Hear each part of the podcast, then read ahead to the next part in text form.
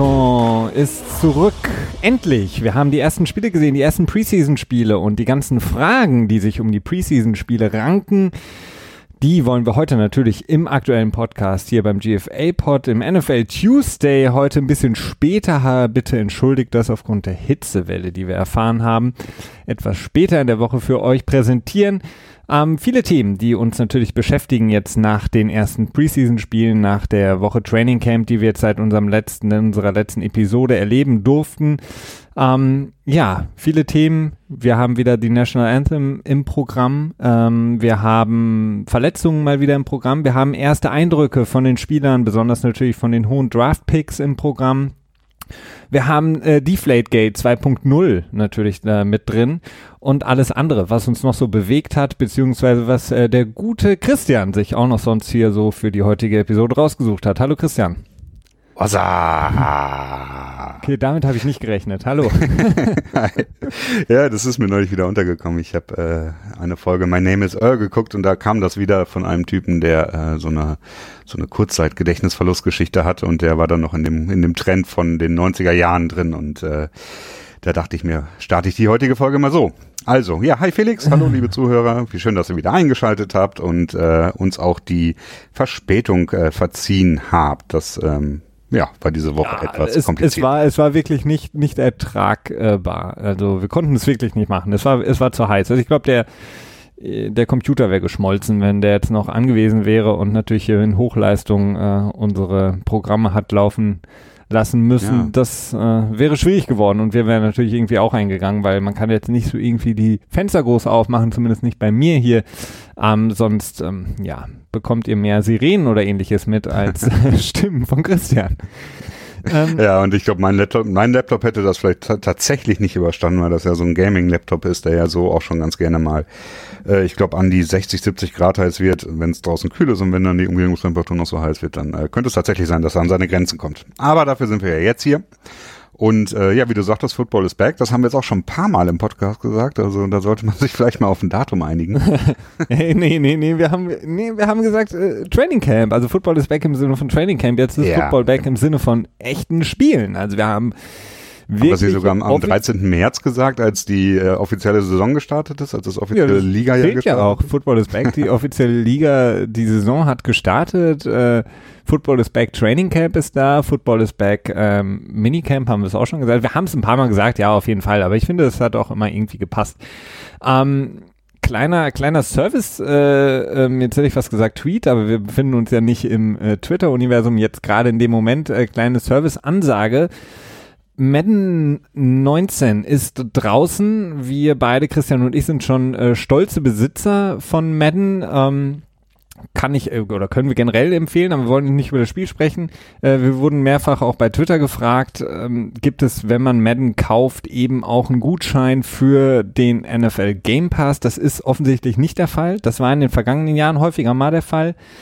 Ähm, leider dieses Mal nicht. Ähm, nichtsdestotrotz gibt es aber diese, ja, dieses Jahr die Möglichkeit beim NFL Game Pass ähm, zumindest nicht alles auf einmal bezahlen zu müssen. Finde ich ganz angenehm, zumindest diesen kleinen Weg gehen zu können. Und zwar gibt es die Möglichkeit über vier, ähm, wie nennt man das, äh, Payments, also vier Zahlungen a 40 Euro zu leisten, um dann eben den Game Pass in der Pro. 45, glaube ich, oder? Nein, 40. Bei mir hat er 45 angezeigt. Tja. Ja, stimmt, es war auch 180 Euro, das war teurer als sonst. Ja, muss man nochmal gucken. Also 4 mal 40 Euro ähm, für alle, die sich gerne kaufen möchten. Dann muss man das nicht auf einmal bezahlen. Ist ähm, sehr angenehm. Genau. Das ist übrigens keine Werbung, das machen wir aus freien Stücken. Na, wenn wir schon hier rechtsgetreu immer arbeiten wollen, dann müssen wir das natürlich auch erwähnen. Kriegst Nein, du nichts dafür. Christian? Nee, leider nicht. Ein gratis Game Pass nett. Aber nee, das ja. ist äh, nicht der Fall. Ähm, genau, ja, und dann können wir auch direkt mit Madden weitermachen. Ne? Also da gab es ja auch so eine leichte Kontroverse, dass, ähm, ja. dass äh, Madden bzw. EA die Musik von Big Sean äh, tja, zensiert hat, mehr oder weniger. Es war wohl auch schon im letzten Jahr so, dass aus einem Lied von Big Sean der Name Kaepernick rausgestrichen wurde oder rausgebiebt, beziehungsweise einfach leiser gemacht wurde, so wie es halt bei Fluchwörtern der Fall ist. Und das ist, hat jetzt dieses Mal auf jeden Fall Wellen geschlagen. Im letzten Jahr habe ich das nicht mitbekommen. Und Madden hat dann auch relativ direkt reagiert und gesagt, so, ah ja, es tut uns leid, das war ein Missverständnis. Äh, Wir hatten gedacht, weil wir nicht die Lizenzen hätten, Kaepernick ins Spiel reinzupacken selbst. Ne? Also das geht natürlich auch nicht, weil die, weil EA kauft die Rechte von der NFLPA, glaube ich, wenn ich das richtig im Kopf habe und ähm, oder von den aktiven Spielern wahrscheinlich so von den aktiven Spielern. Und Kaepernick ist ja gerade nicht bei einem Team und dementsprechend haben sie auch nicht die Rechte. Und die haben sich halt damit rausgeredet, dass sie dachten, sie können ihn nicht ins, ins Spiel reinpacken, dann müssen sie ihn quasi auch aus der Musik rausschneiden, was ich halt ähm, doch insgesamt eher für eine relativ äh, schwache Ausrede halte. Ja, absolut, denn das in meinen Augen äh, ist das Lied ja, äh, muss man ja anders bewerten in dem Moment. Also die, der Artist hat es ja sozusagen zur Verfügung gestellt, äh, Madden. Und äh, wir sehen das häufiger auch bei anderen, beispielsweise Konsolenspielen, ist, ähm, wird, werden häufig Namen wie LeBron James, der wird ja in jedem dritten ähm, Rap-Song, der dann irgendwie für Sportspiele benutzt wird, irgendwie als Name benutzt. Und da bin ich mir dann auch nicht sicher, ob da die, die Publisher sich da immer diese Gedanken machen. Von daher finde ich es etwas schwierig, diese Aussage von, von ähm, EA. Ich glaube, das war eher relativ ähm, aktiv, also, dass sie das eben rausgeschnitten das haben. Das denke ich auch. Also ich denke auch, dass das gemacht wurde nach dem typischen Motto, okay, solange es keinem großartig auffällt, dass keine großen Wellen schlägt, lieber so rum, als dass wir dann Shitstorm bekommen, äh, indem dann Fox and Friends, Friends äh, oder Konsumenten quasi dann auf die Barrikaden steigen. Ne? Ja. So lieber etwas Unkontroverses äh, produzieren, damit man maximalen Gewinn einfahren kann. Genau. Ähm, gucken wir ein bisschen auf die äh, Preseason-Spiele jetzt, Christian, weil die sind ja jetzt ganz aktuell. Das gibt uns, auch wenn wir jetzt äh, ein bisschen verschieben mussten, unsere Folge in der Woche, diesen äh, Vorteil so ein bisschen, dass wir uns über die vergangenen Preseason-Spiele zumindest so grob ein bisschen unterhalten können. Ähm, nein, wir haben nicht alle Preseason-Spiele geguckt. Äh, dafür ist es auch wirklich nicht spannend genug, alle Preseason-Spiele zu gucken. Aber es gibt auch so ein paar äh, Storylines, die wir natürlich rausgezogen haben. Und ganz interessant war natürlich das Aufeinandertreffen der Cleveland Browns, über die ja momentan extrem viel geredet wird. Die sind ja im Grunde genommen die neuen äh, Patriots, was äh, die Media Coverage angeht. Ähm, Baker Mayfield, der First Overall Pick, hat gespielt. Dann haben wir äh, Saquon Barkley gesehen, äh, der Top-Pick der Giants, der direkt mit seinem ersten ähm, Lauf im Spiel, ich glaube 39 Yard, Run hingelegt hat und da dann schon die ersten Tweets hat man dann schon gesehen, ging dann raus, okay, Saquon Barkley wird eine größere Saison haben als Ezekiel Elliott in seinem ersten Jahr und ähm, ja, dann, ich glaube, äh, ähnliche, ähnliche Stories habe ich dann auch über Baker Mayfield gelesen. Also er hat gut gespielt, aber wir müssen natürlich immer bedenken, es ist Preseason Football und äh, man hat auch ja, gesehen, das. dass die Intensität natürlich nicht unbedingt so war, wie man sich das von einem äh, Week 7, 8, 9 Spiel ähm, denken würde. Ja, selbst Week 1, ne? Das ist halt einfach das Problem. Das ist in, in der Regel hast du Vanilla Offenses gegen Vanilla Defenses. Da wird halt kein Gameplan gemacht und ähm, da, also das kann man halt echt nicht für bare Münze nehmen. Man kann sicherlich Tendenzen ablesen und Baker Mayfield hat auch echt ein ziemlich passables Spiel gemacht. Also ich habe, äh, ich glaube, alle Pässe von ihm habe ich mir angeguckt. Ähm, da waren schon echt ein paar schöne Bälle bei. Ich meine, der Touchdown zu David Njoku, der wurde, glaube ich, auch mehrmals bei Twitter in Videoform geteilt. Der war schon echt schön. Er hat den Ball halt dahin gepackt, wo er ihn halt hinwerfen muss für den Tight relativ weit nach oben. Ähm, insofern relativ safe. Hat echt ein paar ganz gute Läufe, glaube ich, auch gehabt. Zwei Stück. Da bin ich mir nicht ganz sicher. Und eine gute Pocket-Präsenz gezeigt. Also da kann ich wirklich sagen, also für meine Brownies, da äh, sind die Vorzeichen eigentlich insgesamt ganz gut, äh, auch wenn es jetzt gerade natürlich wieder äh, den Trade gab von ähm, Callaway und ähm, nee, Callaway Nein, ist ja der. Der wurde gesperrt. Oder wird äh, noch nicht. Ja, nee. wird wahrscheinlich gesperrt oder ja, relativ. Er hat ja selber er hat ja selber behauptet, dass das Marihuana war, das in seinem Wagen war nicht seins war, weil der Wagen gerade quasi von Florida erst äh, nach Cleveland überführt wurde von irgendwelchen Leuten und das Gras sei von denen gewesen und ähm, naja, ob das ja, als Verteidigung mein, reicht. Das, das, ist ja auch der Klassiker, wenn du einen Wagen aus Florida komm, bekommst, dann musst du halt erstmal ins Handtuchfach gucken und genau, äh, das Gras äh, raussuchen. Ja, das ist so ein bisschen die Sache. Ähm, also da muss man mal gucken. Aber äh, der Wide Receiver, First One Pick von vor äh, zwei, zwei Jahren, Coleman. Ja, genau. Ähm, wurde getradet für einen Seventh Round Pick in 2020. Also so, das ist so das äh, nicht das nächste, aber das äh, vornächste quasi vor nichts. Also das nächste, was man bekommen kann, ist ein Conditional Seventh Rounder quasi. Und das zweitnächste, was man bekommen hat, ist ein, kann, ist ein Seventh Rounder in äh, zwei Jahren so ungefähr. Ja, also da ja. Also, ist einfach nur ein Dump. Also das kann man nicht anders nennen. Also da kann man, kann man noch besser fragen, ob das gegnerische Team vielleicht irgendwie beim Training Camp mal eine Barbecue-Session schmeißt. Also ich glaube, das bringt irgendwie mehr als der Siebtrunden-Pick in 2000, was ist es, 20, 21, 20? 2020, ja. Ja, ein kleiner Vorteil ist natürlich, dass die Garantien vom Cap runtergehen. Ne? Das ist ja, so die klar. Sache. Ähm, das ist noch ein weiterer Vorteil. Deswegen ist es halt nicht ein kompletter Dump. Ne? Also es ist schon besser, einen Seven-Round-Pick zu bekommen, als äh, ihn zu cutten, weil man dann noch äh, Dead Money mit sich rumschleppt. Aber äh, je nachdem natürlich, wie die Offsets sind. Aber ähm, tja, das ist schon so eine Sache. Man sieht, dass äh, John Dorsey, der äh, neue General Manager bei den Browns, äh, ja, mit, mit der Arbeit von äh, Sashi Brown nicht so ganz äh, d'accord ist und dementsprechend da eine relativ große Umstrukturierung vornimmt. Äh, ja, absolut. Also man, du hattest es, glaube ich, dann auch noch mal ähm, bei Twitter noch mal retweetet oder selber noch mal getwittert. Ähm, die Auflistung der ehemals First-Round-Picks der Cleveland Browns, oh, von ja. denen, ähm, abgesehen von jetzt eben den aktuellen und ich glaube Miles Garrett, ähm, keiner mehr bei dem Team ist.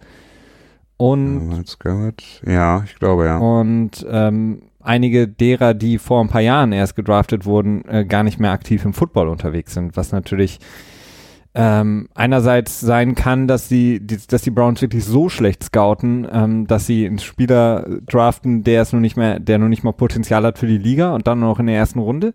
Oder aber, dass sie durch ihre Kultur, die sie da in den letzten Jahren gepflegt haben, Spieler einfach, muss man sagen, in Anführungsstrichen runtergewirtschaftet haben, sodass sie dann für den Markt einfach völlig verbraucht waren und keine Chance mehr hatten. Also das war schon erschreckend, diese Liste der, ja, der Draft Picks in der ersten Runde von den Cleveland Browns in den letzten, ich glaube, es ging fast sieben, acht Jahre zurück, ne?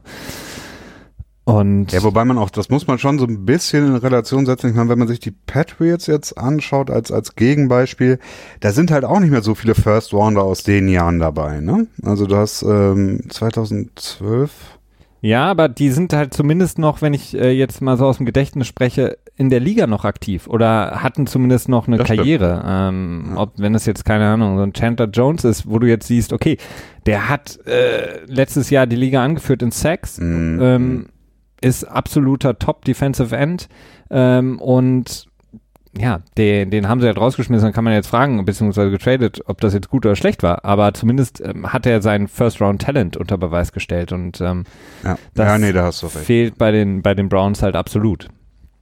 Ja, ist natürlich auch immer problematisch. Also es hängt auch nicht immer nur am Talenten. Häufig ist es ja auch so, dass äh, gerade bei den schlechten Teams dann alle zwei, drei Jahre neuer, neuer General Manager und neuer Coach reinkommt die dann unter Umständen so ein anderes Schemata mitbringen, jetzt ob sie jetzt eine 4-3 oder 3-4 Defense spielen und dann dementsprechend Spieler von dem Skillset rausfallen, weil sie halt nicht mehr in das Schema reinpassen. Das ist so die eine Möglichkeit, aber du hast schon recht, dass da echt, äh, ja, es ist, es ist ein, äh, tja, es ist einfach nur ein Unfall, ne? Also kann nur hoffen, dass es jetzt aufgeht und äh, Baker äh, Mayfield, Baker Mania, ähm, lässt schon so ein bisschen hoffen, ne? Er lässt auf jeden Fall hoffen. Ähm, auch da sind natürlich die Cleveland Browns gerade sehr im Fokus. Hard Knocks, die alljährliche ja, Begleitung eines Teams in der ähm, äh, während des Training Camps ist ja jetzt angelaufen. Ähm, könnt ihr übrigens auch alle nachgucken. Ähm, NFL zeigt das Ganze auch in der, wenn ich es mal so nennen darf, Mediathek. Also da könnt ihr das finden und euch die bereits erste ausgestrahlte Episode angucken. Aber nur im Game Pass meinst du dann jetzt, oder? Äh, nee, auch so. Ach so, okay. Ich habe neulich zufällig gelesen, dass äh, ich glaube, dass das auch äh, RAN überträgt. Irgendwie die ersten zwei Folgen übertragen die, glaube ich, dann Geil. mit deutschen Untertiteln wahrscheinlich oder so an. Gedappt von äh, Jörg von Torra. Möglich. Nein, ich habe keine Ahnung. Das müsstet ihr dann googeln. Ich habe das nur irgendwie nebenbei gelesen und äh, da nicht weiter äh, recherchiert. Ja, okay. Auf jeden Fall sieht man da äh, schon ganz schön zwei, zwei Themen, die wir vielleicht auch noch ganz kurz anschneiden können einerseits die äh, selbst in dem Team vorhandene ja, Unkenntnis über den Stand von Josh Gordon. Also Josh Gordon ist ja immer noch nicht zurück bei den Browns. Er wird auch weiterhin noch fehlen, auch in das Training Camp weiter hinein noch fehlen und ähm, da natürlich vor ein paar Wochen aufgenommen bereits. Ähm, war selbst ähm, Dorsey der General Manager oder auch Hugh Jackson der Head Coach waren nicht imstande, wirklich in, in Meetings zu sagen, was wirklich Stand der Dinge ist, wann er zurückkommen wird, wie er zurückkommen wird.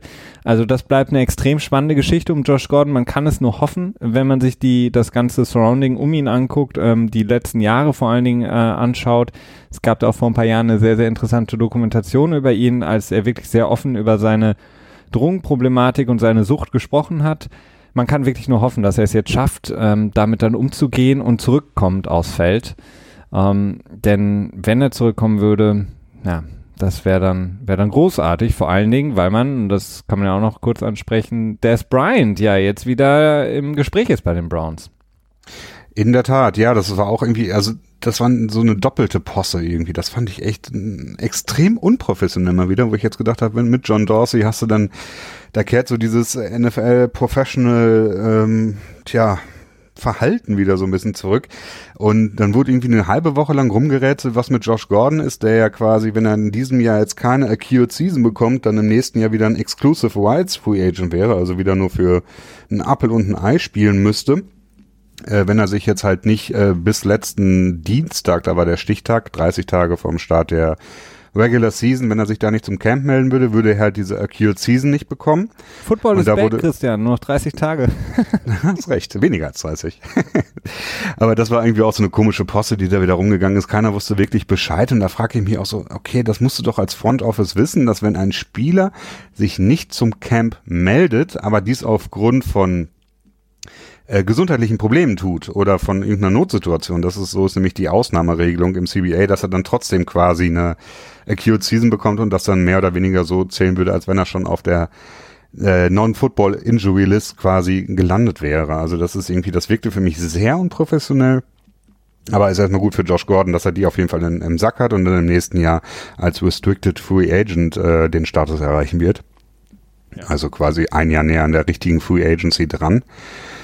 Äh, für den Fall, dass natürlich alles gut läuft. Und die andere Geschichte ist die ganze ähm, Des Bryant-Geschichte. Da haben die Browns nämlich selber rausgelegt, dass sie auf einen Rückruf quasi von ihnen warten würden und der noch nicht gekommen wäre. Und da habe ich mir auch gedacht, so, okay, das ist jetzt auch nicht so unbedingt der übliche Weg, den man macht, dass man da quasi so auf diese Art und Weise Druck aufbaut auf den Spieler. Aber es hat funktioniert. Äh, Des Bryant hat sich äh, per Twitter gemeldet und gesagt, dass er so Mitte nächster Woche, ich glaube Donnerstag, hat dann äh, Websheet äh, berichtet, dass er dort wohl dann äh, bei den Cleveland Browns auflaufen wird und dann wird man mal weitersehen, ob äh, das Bryant dann ja bei den äh, Cleveland Browns verbringen wird oder doch noch wartet, ob er ein besseres Angebot bekommt. Ja, also ähm, äh, herrlich muss man wirklich sagen, von den Browns mal wieder geleitet, diese ganze Story. Äh, um, um äh, Des Bryant zu sagen, so ja, wir haben ihm gesagt, ähm, wir würden nicht gerne einen Vertrag nehmen, wir warten jetzt auf seinen Rückruf. Drei Wochen später hat er immer noch nicht zurückgerufen könnte man auch vielleicht nochmal nachfragen ähm, oder ihn vielleicht auch mal bei Twitter anschreiben, weil offensichtlich ist er da irgendwie besser zu erreichen. Und ähm, ja, auf der anderen Seite natürlich Des Bryant, der dann auch immer wieder verlauten lässt, also er muss sich ganz sicher sein, bevor er irgendwie was unterschreibt. Ähm, so langsam läuft ihm die Zeit auch so ein bisschen davon. Ähm, vor allen Dingen ähm, erhöht er nicht unbedingt seine die Nachfrage oder seinen Marktwert, wenn er die ein, das eine oder andere Team noch weiterhin verprellt. Also wir wissen das von ich den, glaub, sein den Marktwert ist allgemein nicht mehr so hoch. Also ich glaube, das ist, äh, der hat, glaube echt ein relativ schweres Standing. Ja, aber du kannst einen niedrigen Marktwert auch immer noch weiter kaputt kloppen. Ne? Das stimmt, ja. Und ähm, wie gesagt, also zum Beispiel die, die, die Ravens, die ja relativ schnell mit ihm äh, im Gespräch waren, wären halt für ihn, finde ich, ein sehr, sehr guter Spot gewesen, deutlich besser als die Browns äh, zum Beispiel. Ja, aber er wollte ja keine drei Jahre, ne? das war das Problem. Also ja. das hatte er zumindest gesagt, ob es dann am Ende stimmt oder nicht. Er hat gesagt, er wollte einen Einjahresdeal, um sich unter Beweis zu, äh, unter Beweis zu stellen und dann im nächsten Jahr nochmal in die Free Agency reinzugehen. Also insofern, naja, aber erinnert mich so ein bisschen, äh, so ein bisschen an, an die Online-Dating-Welt. Das äh, Stichwort Ghosting, das ist ja mittlerweile hat ja alles immer einen Namen wenn man sich nicht mehr zurückmeldet einfach quasi und dann zu einem Geist wird. Das ist ja auch ungefähr bei allen Online-Matches, die man sammelt, 80 äh, Prozent der Matches, die man anschreibt und 80 Prozent der Matches, die einen selber anschreiben, schreibt man ja in der Regel nicht zurück. Das ist ja so das übliche Verhalten. Ist das so? Ähm, Habe ich gehört. okay.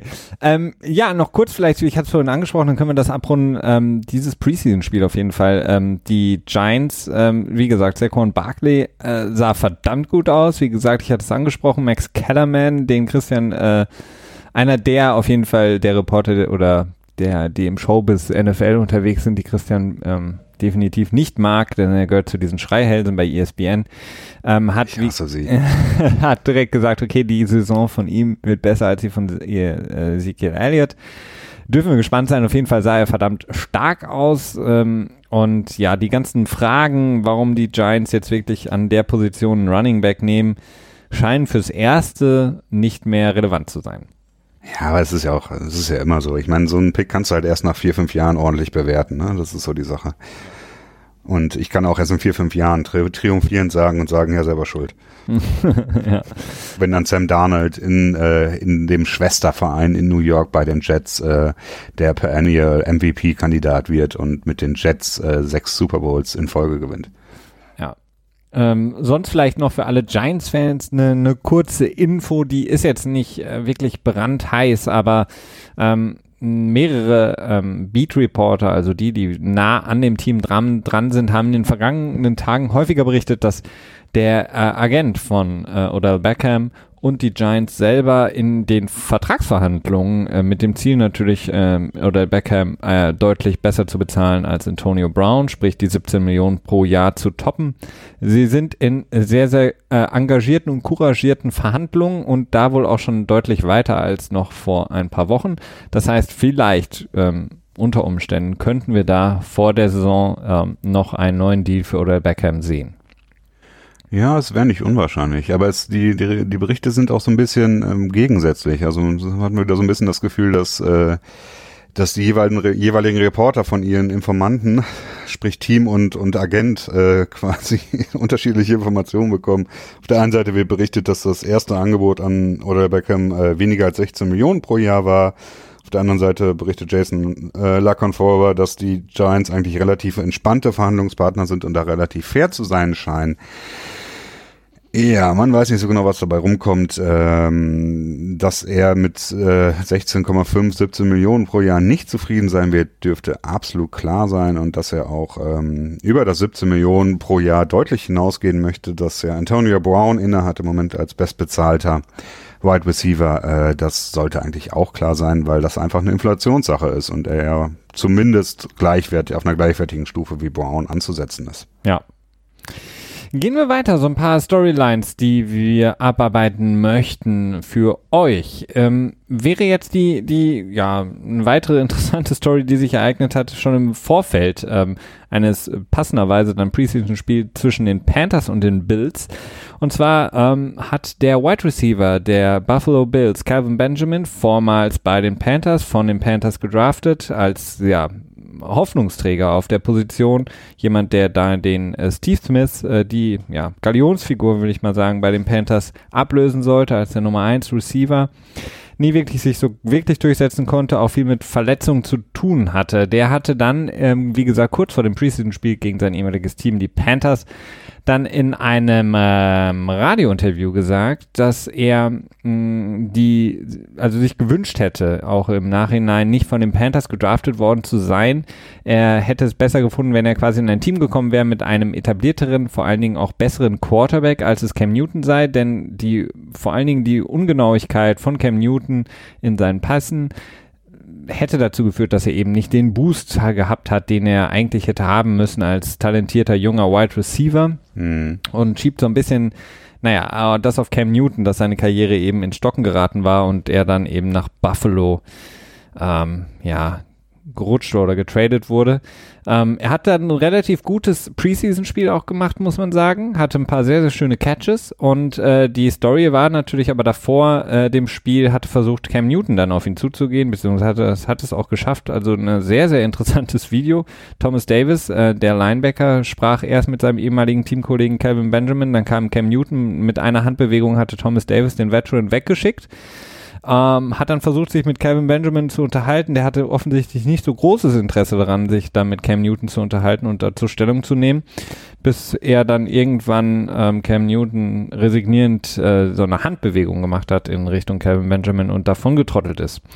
Mhm. Ähm, jetzt gab es auch, äh, muss man auch mal dazu sagen, einige Reporter, die Calvin Benjamin recht gegeben haben. Es ist natürlich nicht die feine Art, äh, sowas dann öffentlich zu sagen, aber abgesehen von seiner MVP-Saison ähm, ist Cam Newton, hat er wirklich geschwächelt auch. Also war nicht unbedingt so ein Top-Notch Quarterback, wie er eben in seiner überragenden MVP-Saison war. Ähm, und ähm, naja.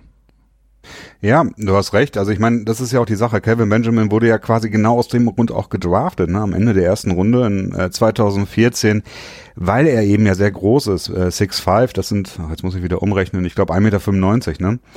Äh, 1,95 Meter ist er groß. Kann 1,96 ja, sowas um den Dreh.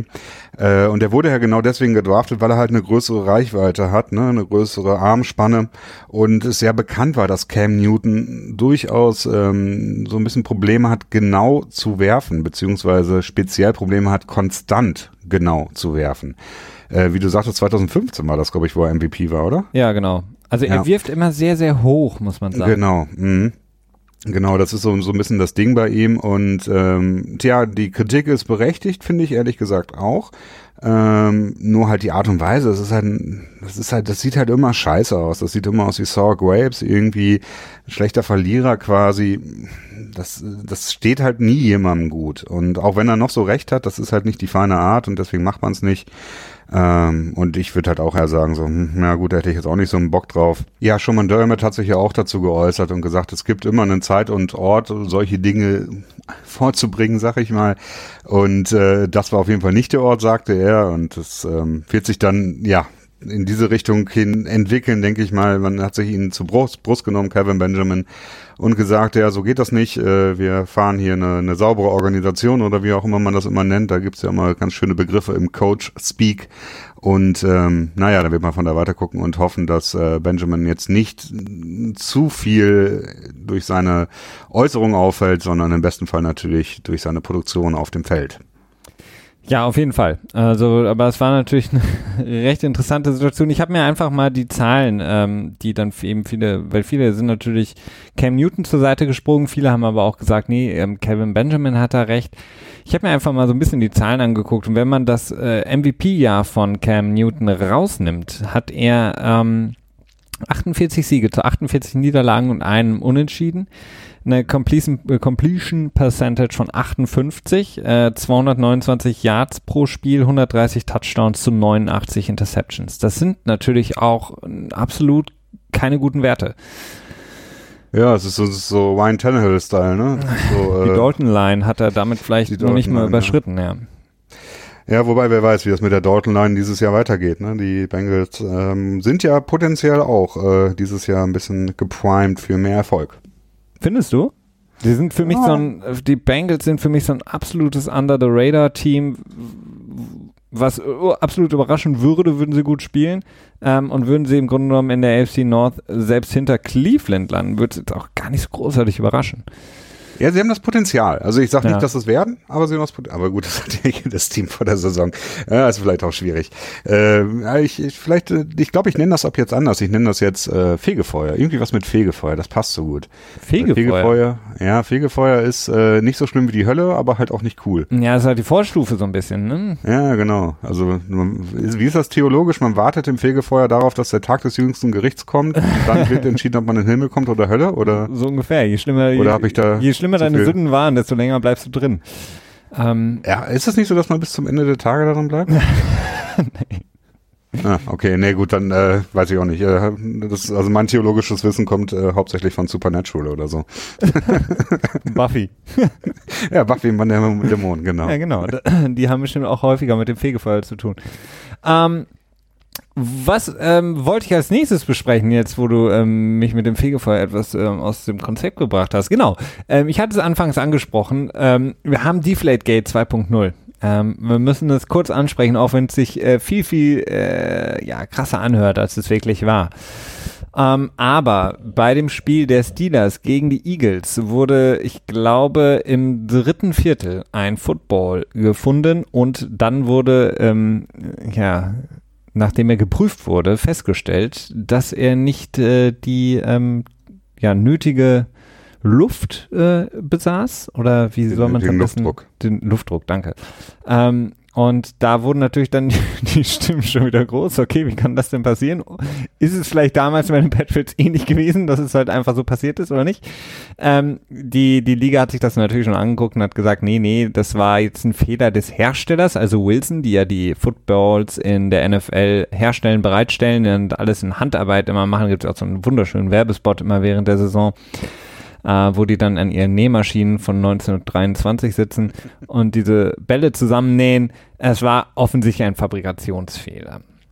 Ja, so wirkt es. Also ich hatte mich auch kurzzeitig so ein bisschen so Redemption-mäßig gefreut, dass jetzt äh, die Sache wieder ausgefahren wird und habe schon gedacht, so ja, entweder kann ich mich freuen, dass andere auch leiden müssen, nicht nur Patriots-Fans, oder aber ich könnte mich darüber aufregen, dass die NFL wieder mal mit zweierlei Maß misst und die äh, Patriots ja sowieso immer nur schlecht äh, behandelt. Und bevor jetzt wieder alle hier in, die, äh, in Twitter äh, ausrasten und sagen so, hey, die Patriots werden doch immer äh, bevorteilt und so weiter. Ja, es ist so, wenn du einen Patriots-Fan fragst, dann sagt, sagt er dir, dass die Liga die Patriots unfair behandelt und wenn du äh, alle anderen fragst, dann sagen sie dir, dass die, äh, dass der Rest der Liga unfair behandelt wird und die Patriots unfair behandelt werden. Es gibt für beide Seiten Argumente und schlussendlich glaube ich, dass es äh, relativ fair ist. Dass es vielleicht sicherlich einige äh, Ausschweifungen gibt in die eine oder andere Richtung, aber insgesamt äh, gibt es da, glaube ich, nicht sowas wie so ein Patriots Bias. Nee, das glaube ich auch. Ähm, eine eine ähm, ganz wichtige Nachricht für, finde ich, ähm, da wir über Andrew Luck häufiger schon gesprochen haben in der Preseason. Ähm, kommt er zurück? Wann kommt er zurück? Wir wissen es nicht. Es gibt keine News etc. pp. Er war zurück, hat das Spiel gestartet gegen die, ähm, ja, es ist ja gar nicht mehr die Legion of Boom. Man muss sich da jetzt ja wirklich umgewöhnen. ist fast noch fast so schwierig wie Los Angeles Chargers. Äh. Legion of Doom vielleicht, weil sie verdammt ist? Ja, Aber das ist eigentlich auch eher ein positiver Ausdruck, das passt nicht so ganz, ne? Naja, es ist auf jeden Fall nur noch, wenn er zurückkommt, äh, Earl Thomas, der übrigens diese Woche in Texas war, nicht etwa bei den Cowboys, die ja gar nicht in Texas sind, glaube ich, momentan im Training Camp, sondern irgendwo in Kalifornien, sondern er war bei der University und hat da die Safeties so ein bisschen, äh, ja, trainiert. Ähm, auf jeden Fall, er ist ja der einzige Über, äh, Überlebende, will ich hier fast sagen. Nein, der einzige, der noch äh, da ist von der Legion of Boom. Aber ich wollte über Andrew Luck sprechen. Er war an zwei Scoring Drives beteiligt, sah sehr gut aus. Man hat ihm natürlich auch sehr, sehr viele Checkdowns gegeben. Also er hat sehr viel ähm, kurze Pässe auf den Running Back ähm, oder die Running Backs, das waren mehrere. Ähm, einen schönen Pass hatte er auf den Thailand über die Mitte. Also ähm, äh, man sah es ihm noch so ein bisschen an, etwas verhaltener. Man hat ihm aber auch die Plays dafür gegeben, verhalten spielen zu können. Aber er ist zurück und wenn sich das so weiterentwickelt, könnte es wirklich so sein, dass er ähm, voll da ist für die komplette Saison. Ja, das äh, können, glaube ich, alle wirklich hoffen, ne? weil es gibt, äh, es, es fehlt halt durch, ne, wie sage ich das jetzt am besten, es fehlt durchaus an qualitativen Quarterbacks. Und das ist ja auch jede Offseason immer wieder Thema, ob es jetzt die Rookies sind, die quasi frisch gedraftet werden oder ein äh, High-Profile-Quarterback äh, quasi bei seinem neuen Team richtig durchstartet oder so. Es ist ja immer Thema und gerade Andrew Luck, der ja nun auch wirklich ein sehr sympathischer Mann ist, ähm, da kann man nur hoffen, dass es, dass es passiert. Ähm, und ja, es wirkt im Moment so, als wenn er tatsächlich eine echte Chance hätte, zurückzukommen. Und darauf kann man sich durchaus äh, ja, freuen. Absolut.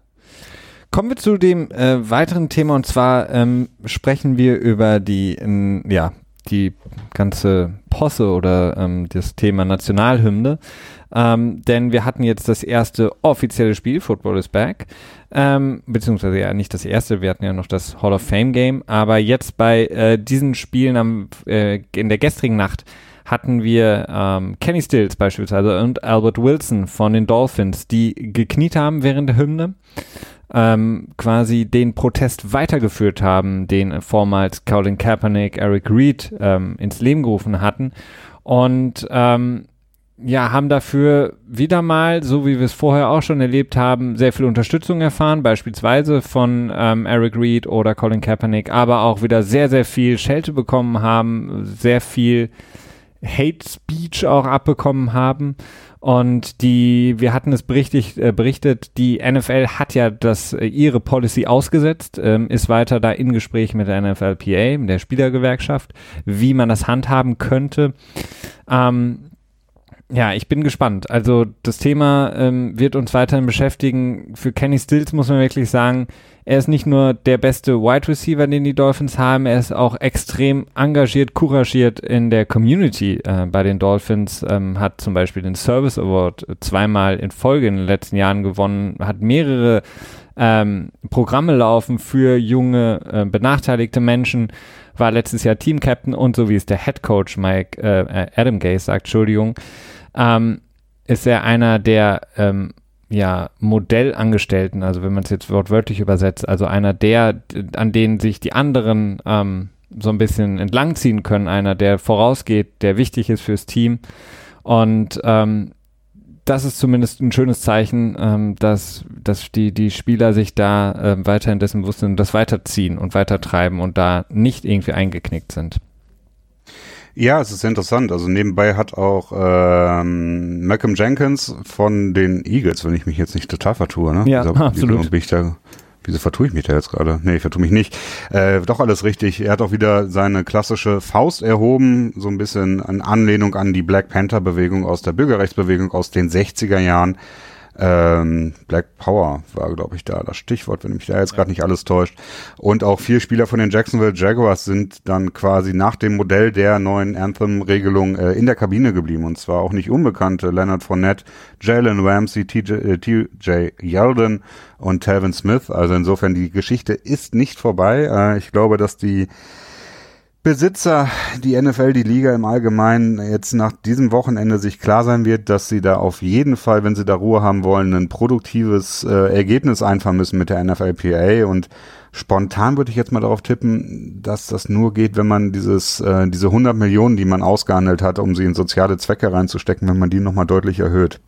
Ansonsten kann ich mir schwer vorstellen, dass man irgendwie so eine Geschichte hinbekommt, wo dann Donald Trump am Ende ruhig bleibt, was ja das eine Bestreben der Liga ist und auf der anderen Seite tatsächlich dann auch nicht wieder Spieler protestieren. Und das ist ja das Ziel der NFL und ich glaube, das kriegt man nur hin, indem man dann alle dazu bekommt, ähm, zu stehen bei der Hymne und gleichzeitig aber auch die äh, Spieler natürlich dann auch finanziell unterstützt und sie dann ja irgendwie irgendwelche Incentives geben muss. Ja, wobei ich glaube es nicht, ähm, denn die Spieler treten und wir haben es so häufig ja auch schon besprochen, aber es ist einfach auch so wichtig, stehen für einen bestimmten Grund, ähm, der ähm, völlig außerhalb der NFL liegt, auch dem Wirkungsbereich der NFL liegt. Mhm. Und äh, diesen Grund kann die NFL nicht bekämpfen, auch wenn sie quasi das Funding erhöht. Ähm, denn ja. die Spieler, ja. der, der Grund, warum die Spieler stehen, den die viele Menschen ja einfach nicht verstehen oder auch nicht verstehen wollen, ist eben ganz anderer und den kann die NFL nicht be beheben, sage ich mal. Deswegen ja, ich mein, kann ich mir oder ho hoffe ich mir einfach nur, dass die NFL, wie gesagt, endlich mal Rückgrat beweist, ähm, sagt, ähm, wir hatten ja jetzt auch schon wieder einen neuen Tweet von Donald Trump dahingehend, einfach sagt, okay, wir stehen hinter den Spielern und lassen die Spieler machen, was sie wollen. Hm.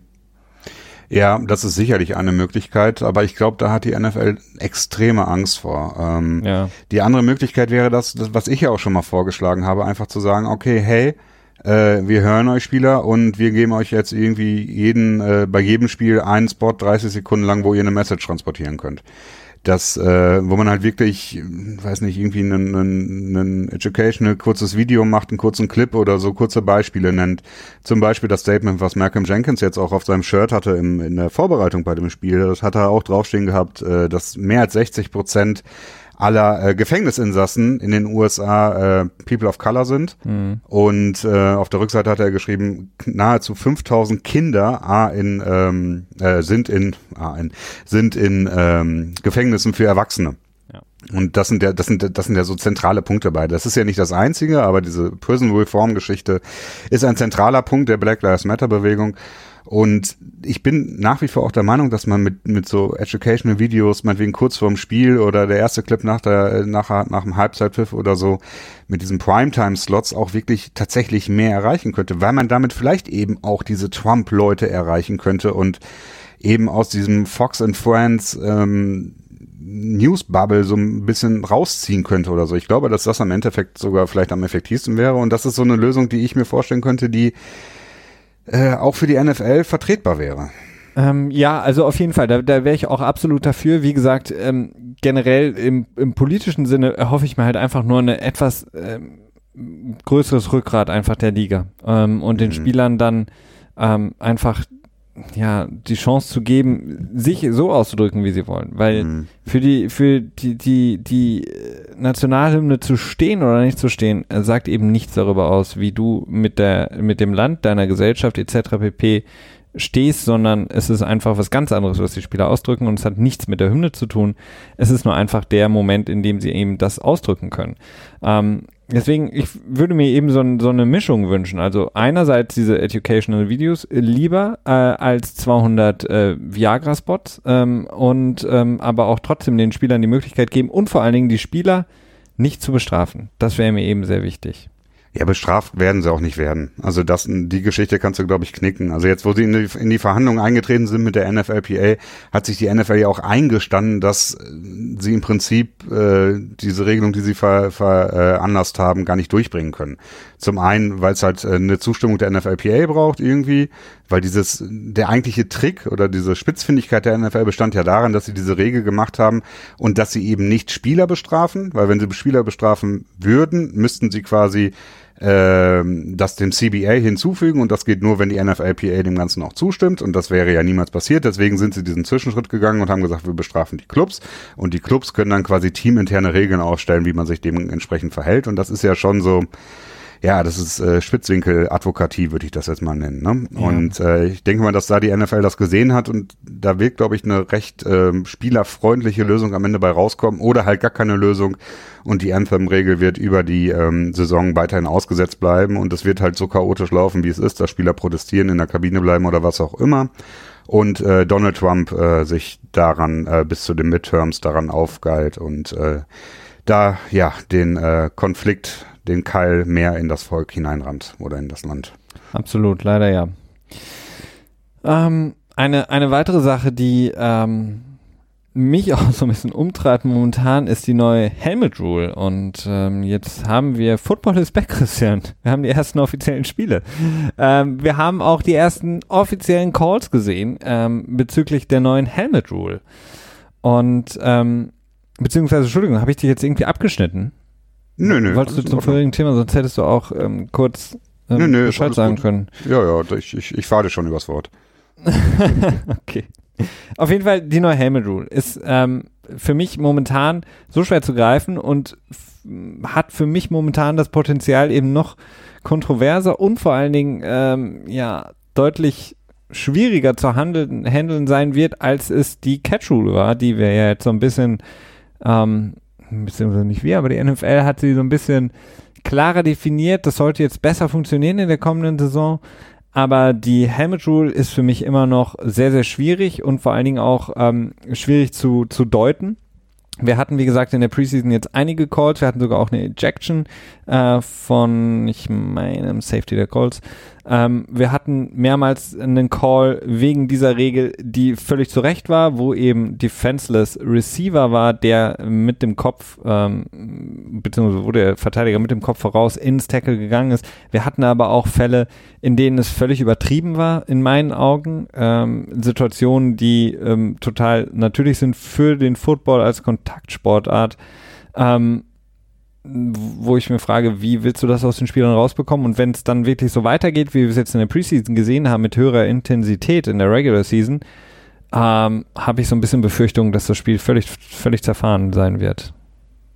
Ja, also ich glaube, ich bin nach wie vor der Meinung, dass das so eine Sache ist, eine Regel ist, die jetzt in der Preseason viel gepfiffen wird, um den Teams und den Spielern ja das Ganze so ein bisschen einzubläuen, sag ich mal, und dann wird unter der Hand während der laufenden Saison das Ganze deutlich reduziert, gerade auch das, wie oft das gepfiffen wird. Ähm, so stelle ich mir das Ganze vor. So ist es häufig mit neuen Regeln, dass die auch diese Points of Emphasis, die immer jedes Jahr eingeführt werden, die werden zuvor immer in der Preseason deutlich härter ausgelegt und dann in der Regular Season wird sich das, äh, ja, geht es halt runter. Aber insgesamt ist es wirklich schwer zu sagen, was dabei am Ende passiert, weil wenn sie wirklich äh, Letter to the Law ausgelegt wird, dann würde wahrscheinlich äh, fünf Spieler pro Spiel oder so mindestens äh, durch diese Regelung rausfliegen. Und ja, da muss man einfach sagen, abwarten, Tee trinken und gucken, wie es am Ende äh, passiert, weil keiner weiß es. Ja, weil vor allen Dingen du hast halt zwei, zwei Sachen, die extrem schwierig sind. Ähm, einerseits eben beispielsweise einfach zu gucken, geht er jetzt wirklich mit dem Helm voraus oder eben mhm. nicht. Ähm, was ist zum Beispiel mit Offensive Playern, ähm, die natürlich nicht von der Regel ausgenommen sind, ist ja auch richtig, aber äh, Offensive Linemen zum Beispiel, ähm, mhm. im, im Running Game, im Run Blocking zum Beispiel, willst du das immer wieder zurückpfeifen? Also ich glaube, das sind so Sachen, ja, oder auch umgekehrt, ne? Also im Prinzip wird dadurch quasi ein Bullrush äh, von einem Defensive End oder Defensive Tackle unmöglich, ja. ne? Gegen, gegen einen über einen Offensive Lineman. Ähm, das ist so eine Sache, da muss man einfach abwarten. Also man kann da viel drüber reden und es wird sich auch viel drüber echauffiert und viel der Teufel an die Wand gemalt und am Ende wird man sehen, was bei rumkommt. Ne? Ähm, wenn das jetzt wirklich so äh, ausgelegt wird, dann wird's echt krass. Dann haben wir, glaube ich, eine ähm, kontroversenreiche Saison vor uns. Werden wir sehen, wie lange sie im Fegefeuer bleiben wird, die Regel. Ne? ähm, aber auf jeden Fall, es, es, gibt, es gibt ja im Grunde genommen immer zwei Regeln. Wenn man das äh, in der Vergangenheit sieht, wenn die NFL irgendwas eingeführt hat, gibt es zwei Möglichkeiten. Entweder die, die Regel ähm, wird überhaupt nicht befolgt, äh, so dass man sich am Ende so sagt, ähm, gab es da nicht mal irgendwie äh, eine Regel, äh, um, habe ich irgendwie nicht mitbekommen. Oder sie wird am Anfang so exzessiv viel gepfiffen, ähm, dass man dann irgendwann zum Start der Playoffs spätestens sagt so, mhm. ähm, okay, ähm, jetzt gucken irgendwie pro Spiel so und so viel Millionen mehr Leute Football, macht mal ein bisschen weniger, ähnlich wie zum Beispiel im Super Bowl ähm, mit der einen oder anderen Regel, Catch Rule etc. im vergangenen dass man da eben sagt, okay, lass uns mal einfach, was das Regelwerk ein paar Jahre zurückgehen für diese wichtigen Spiele. Ja, definitiv. Ich meine, das ist ja auch naheliegend. Man möchte nicht, dass diese zentralen Spiele, gerade die Playoffs sind ja wirklich zentrale Spiele. Und zum Ende der Saison hin, wo es dann darum geht, dieses eine Spiel gewinnen oder verlieren, um dann in die Playoffs zu kommen.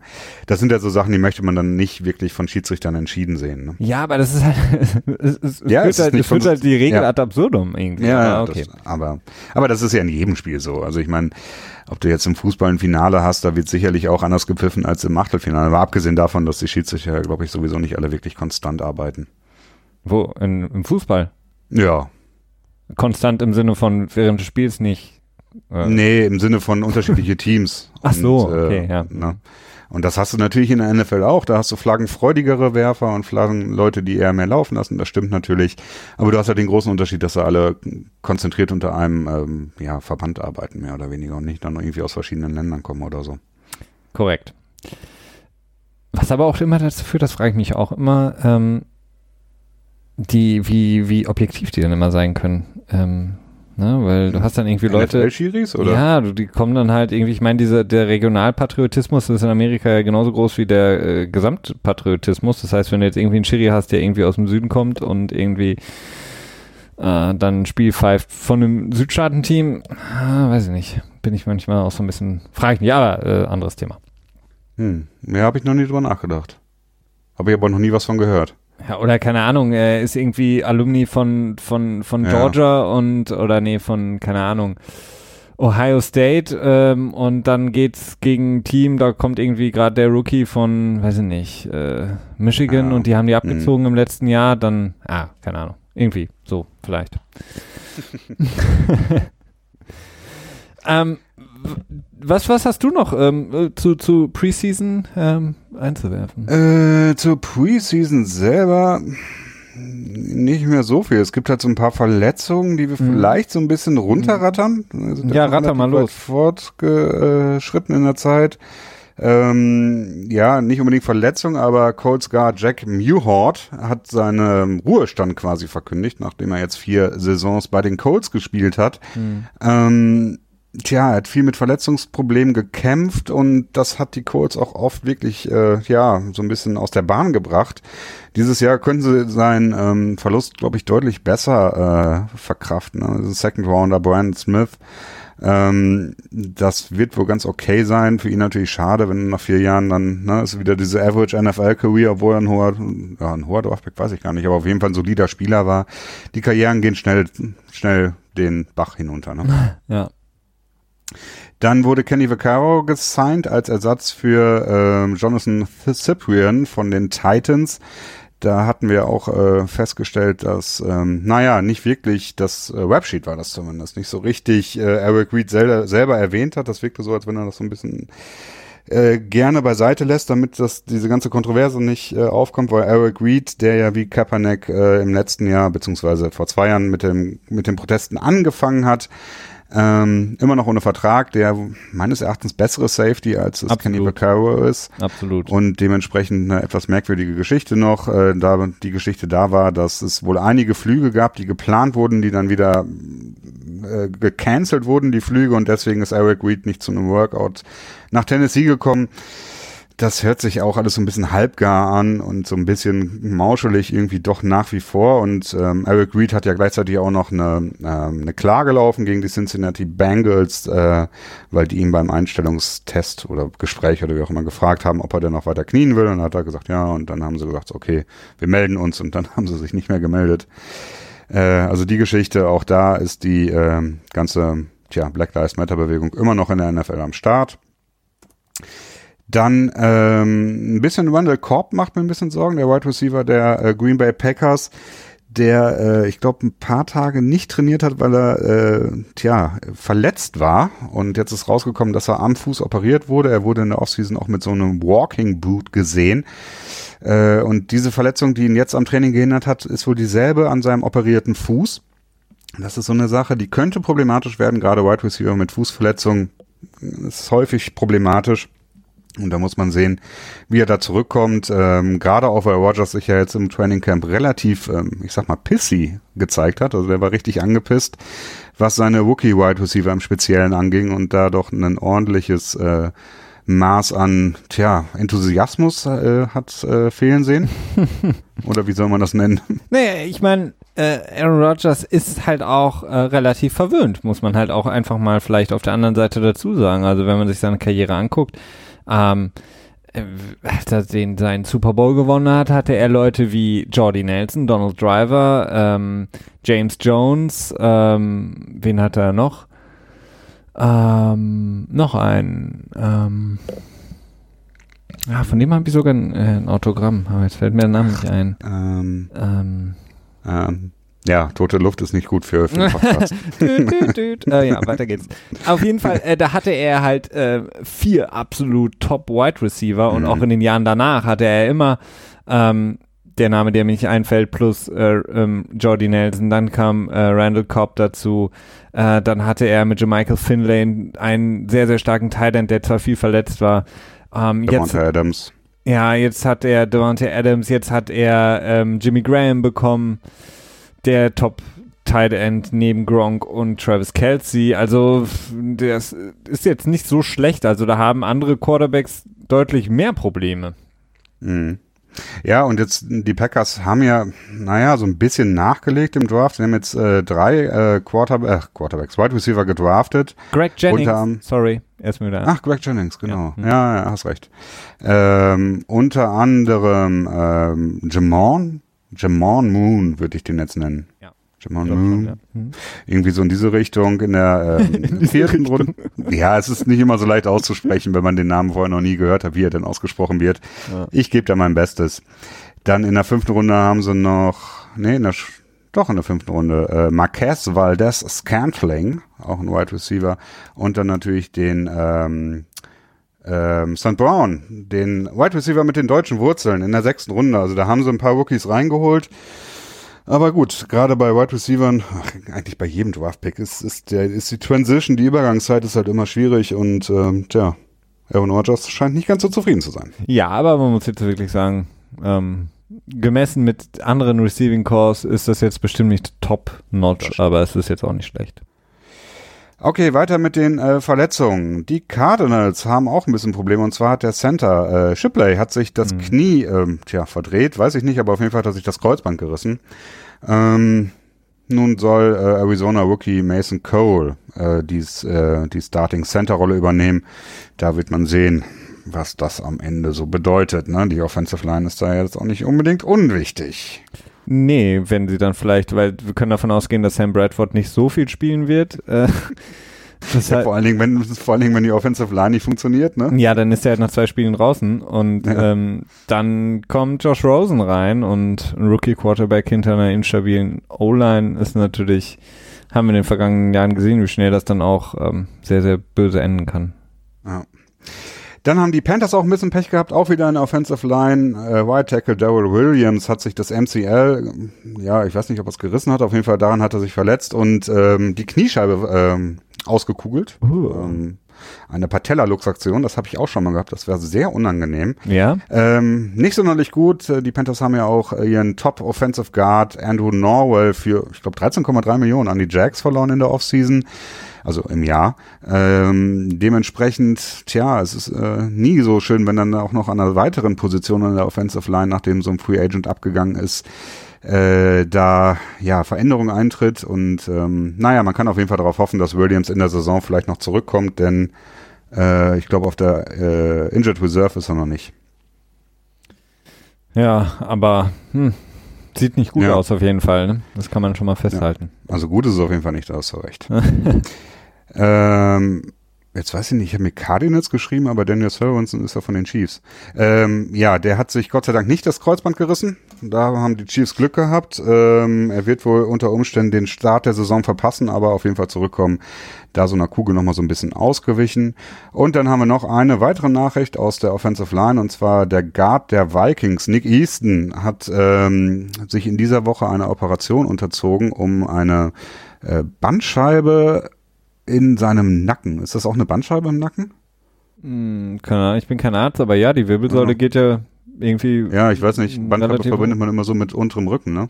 Aber ja, auf jeden Fall irgendwie ja, ja, doch. ein Wirbel oder was auch immer. Im Nacken hat er sich korrigieren lassen. Hm. Ähm, wer, naja, hat die, wer hat die Operation gemacht? Peyton Manning? Nee, äh, Müller Wohlfahrt. Peyton Manning hat ihm wahrscheinlich dann äh, über seine Frau äh, ja, genau. HGH bestellt. bestellt. genau, Zur besseren so Heilung. Gewesen sein. Ja, auf jeden Fall schon, schon ganz nette, ganz interessante Geschichte bei Kirk Cousins, der neue Quarterback der Vikings, ist ja euch wahrscheinlich auch, wahrscheinlich auch allen bekannt, dass er da der neue Star im Hause ist.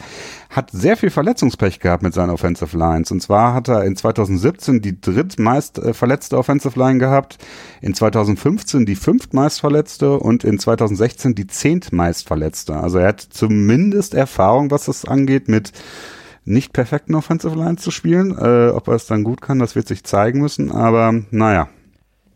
Ja, zumindest haben die, die Vikings einen, einen Schritt nach vorne gemacht innerhalb der letzten zwei Jahre von einer echt sch schlechten Offensive Line zu einer stabileren O-Line. Und genau. ähm, ja gut, in, in Washington hat er letztes Jahr ultra viele Probleme, was die O-Line angeht, die ja sonst eigentlich relativ gut ist. Genau. Und als letzte Verletzungsnachricht, das ist auch eine, die wir dann eher in unserem Petspot äh, näher beleuchten werden. Malcolm Mitchell, der, äh, tja, der so ein Fanliebling, würde ich fast sagen. Zumindest war ein Liebling von mir. Äh, wurde jetzt von den Patriots äh, entlassen Allerdings ähm, nicht aufgrund seiner Verletzung, sondern eher, weil er nicht äh, gesund bleiben konnte. Das ist so das, was man hört. Das war auch immer so ein Ding bei ihm, dass er irgendwie ein, zwei Tage trainiert hat und dann wieder zwei, drei Tage aussetzen musste. Also der hat echt Probleme mit seinem Knie. Der wurde entlassen und ist jetzt Free Agent und ich meine, dass er ähm, durchaus äh, auch anstrebt, zum Beginn der Saison irgendwo bei einem Team wieder unterzukommen. Aber äh, muss er durch die Waiver Wire jetzt durch?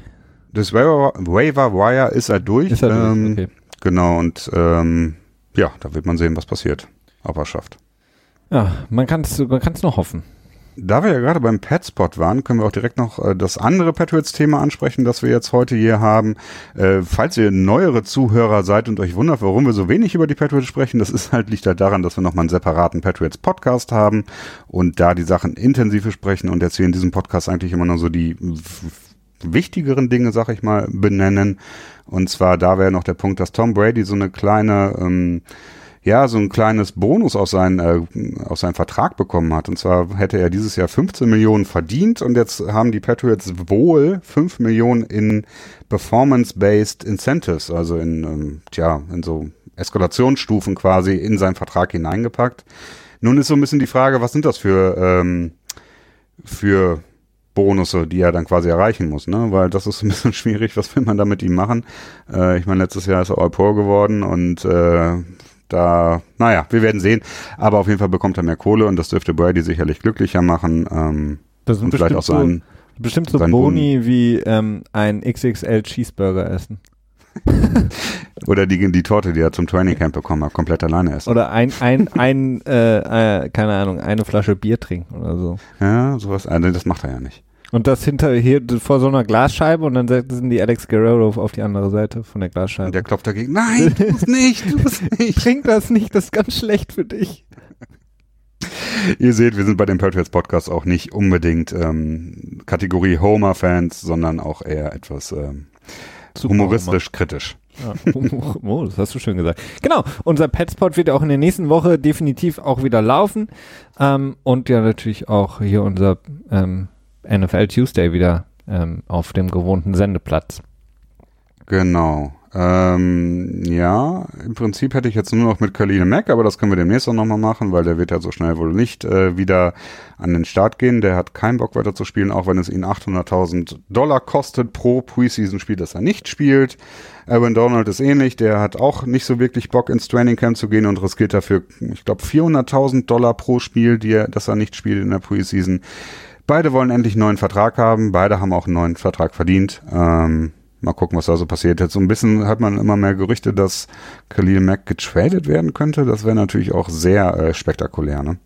Ja, das wäre so ein Gruden-Ding. Also das wäre wirklich, wäre wirklich sehr, sehr spektakulär. Bei Vielleicht ist Khalil Mack ihm zu jung.